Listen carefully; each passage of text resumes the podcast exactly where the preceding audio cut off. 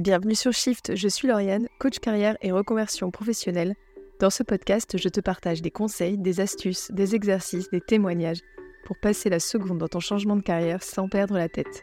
Si tu veux aller plus loin, je t'invite à découvrir mon programme d'accompagnement North Star afin de définir ensemble ta prochaine aventure professionnelle. En attendant, c'est parti pour un nouvel épisode.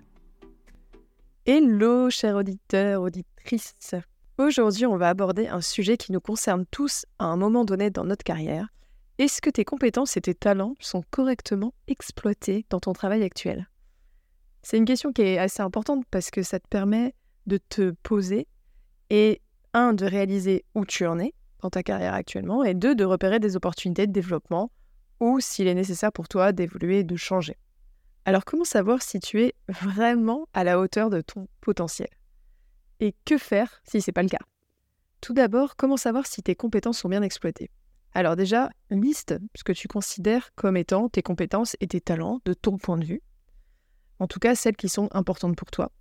Et pose-toi quelques questions. À quelle fréquence mets-tu ces compétences en pratique dans ton travail actuel? Est-ce à un niveau facile ou est-ce que tu te sens un petit peu challengé? As-tu la sensation d'avoir progressé sur les six derniers mois? Et plus généralement, est-ce que tu te sens constamment stimulé dans ton travail? Est-ce que tu te lèves le matin avec enthousiasme, prêt à relever des nouveaux défis? Si la réponse est oui, génial, c'est que tout va bien. Mais si tu commences à ressentir une certaine monotonie, si tu penses que tes compétences sont pas mises à distribution, ou encore si tu as l'impression de ne plus progresser depuis un moment, alors il est peut-être temps de creuser un peu plus. Et là, plusieurs possibilités s'offrent à toi. Déjà, est-ce que toi, naturellement, tu cherches encore à progresser dans ton travail actuel? Est-ce que tu fais les efforts qu'il faut pour aller chercher le challenge et la petite dose d'inconfort qui va avec?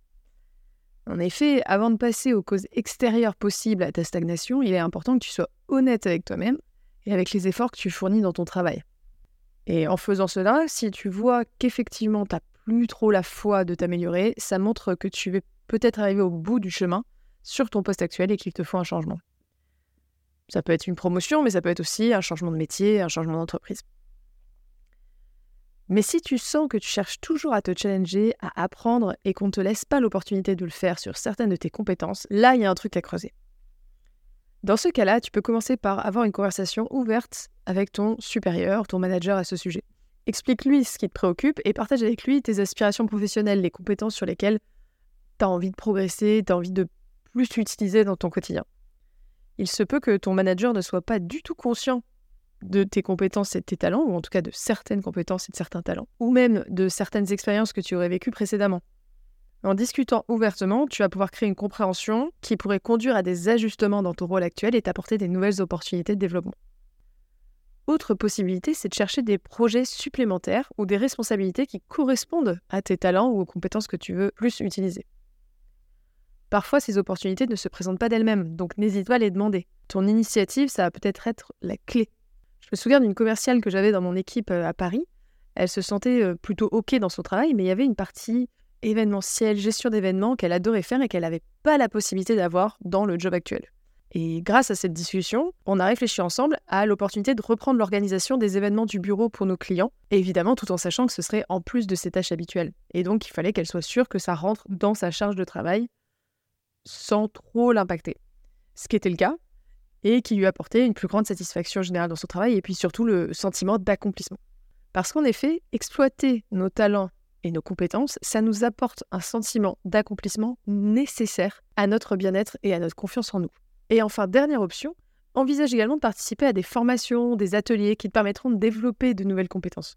En élargissant ton éventail, tu pourrais devenir un atout encore plus précieux pour ton entreprise, pour ton équipe, et en plus, ça peut également t'ouvrir des portes vers des projets nouveaux, inconnus encore et sûrement plus intéressants.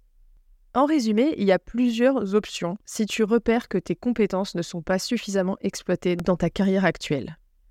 Faire ta propre auto-analyse de ton investissement. En parler à ton supérieur. Chercher des projets ou des missions supplémentaires ou complémentaires. Et envisager des formations. Et enfin, je terminerai là-dessus. Si tu as déjà fait tout cela, et que ton manager est fermé ou que tu as épuisé les opportunités autour de toi, c'est qu'il est temps d'envisager un changement d'environnement professionnel.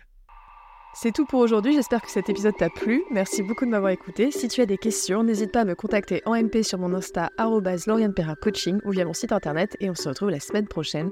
Passe une belle journée.